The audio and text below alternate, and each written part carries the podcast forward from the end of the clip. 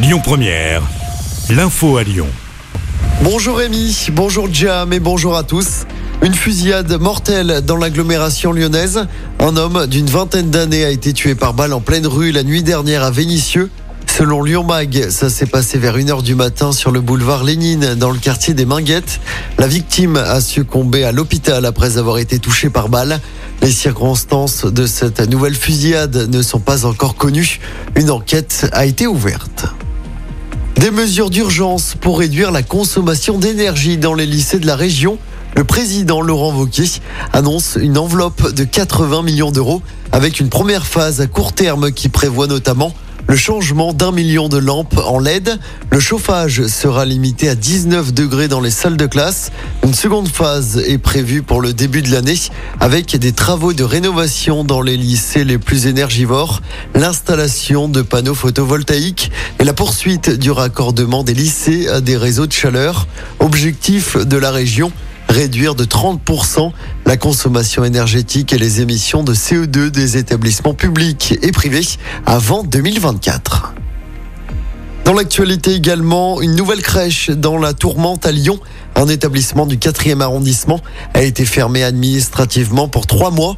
L'annonce a été faite hier soir par la préfecture. Cela fait suite à un incendie qui s'est déclaré mardi en fin d'après-midi. Le personnel était coincé à l'extérieur de l'établissement tandis que des enfants étaient à l'intérieur. Les pompiers ont dû faire usage de haches pour entrer dans la crèche et ainsi porter secours aux enfants. Pour rappel, c'est dans une crèche du même groupe qu'un bébé de 11 mois était décédé en juin dernier. La fillette avait été tué par une employée qui lui avait fait avaler du desktop. Cet établissement situé dans le troisième ne devrait pas rouvrir. Une bonne nouvelle dans l'agglomération lyonnaise. L'enfant tombé du sixième étage de son immeuble à Mézieux est hors de danger selon le progrès. Mardi, il avait fait une chute de 12 mètres en voulant accéder à une pièce fermée à clé. L'enfant de 6 ans avait été transporté à l'hôpital en urgence absolue. Les examens n'ont révélé aucune lésion inquiétante. L'enquête se poursuit. Et puis c'est peut-être la fin d'un long parcours judiciaire pour Arthur.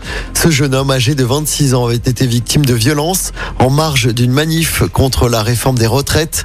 C'était sur la place Bellecour en 2019. Le jeune homme avait eu la mâchoire fracturée et neuf dents cassées. Deux policiers de la BAC doivent être jugés cet après-midi à Lyon. Ce procès avait été renvoyé à quatre reprises. On termine avec du sport en football à deux mois de la Coupe du Monde. L'équipe de France affronte l'Autriche ce soir en Ligue des Nations.